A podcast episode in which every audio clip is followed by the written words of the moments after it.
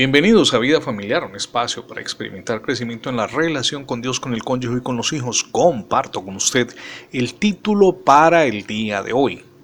Poder para vencer el pecado.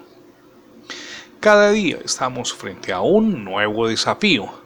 Vencer las tentaciones que nos ofrece el mundo para incurrir en el pecado las diversas presentaciones publicitarias, las imágenes sugestivas que se difunden en las redes sociales, los libros o los artículos en los cuales algunos autores no dejan pasar oportunidad para enviar mensajes con doble sentido, y también personas alrededor que buscan incitarnos a caer en su vida inmoral todo esto y mucho más, porque sin duda el listado podría ser interminable.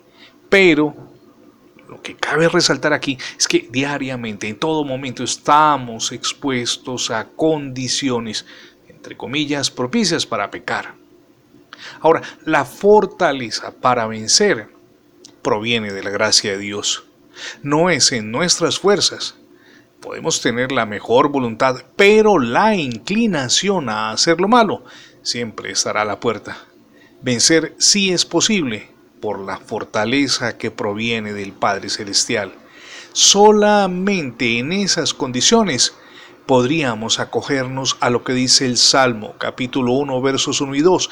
Bienaventurado el varón que no anduvo en consejo de malos, ni estuvo en camino de pecadores, ni en silla de escarnecedores se ha sentado, sino que en la ley de Jehová está su delicia, y en su ley medita de día y de noche.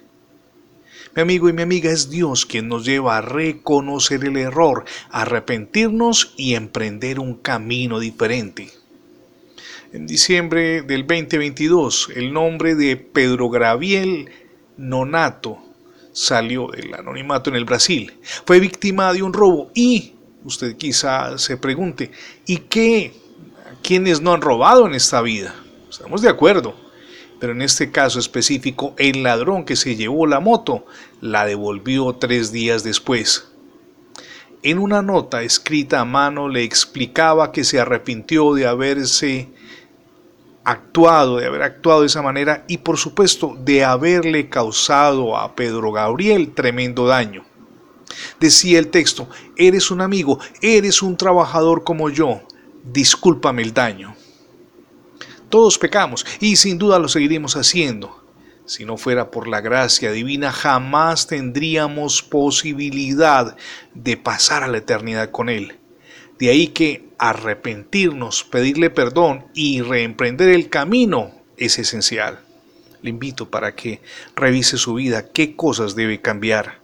Con ayuda del Señor, podemos lograrlo. Acójase a la gracia de Dios.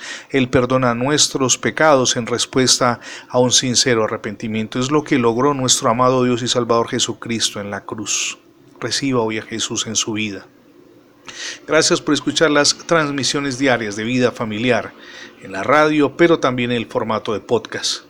Encuentre muchos más contenidos ingresando en internet revista Vida Familiar, así de sencillo, revista Vida Familiar y de inmediato podrá acceder a artículos, videos, podcasts, libros gratis y muchísimos más materiales para su crecimiento personal, espiritual y familiar. Somos Misión Edificando Familias Sólidas y mi nombre es Fernando Alexis Jiménez. Dios les bendiga hoy, rica y abundantemente.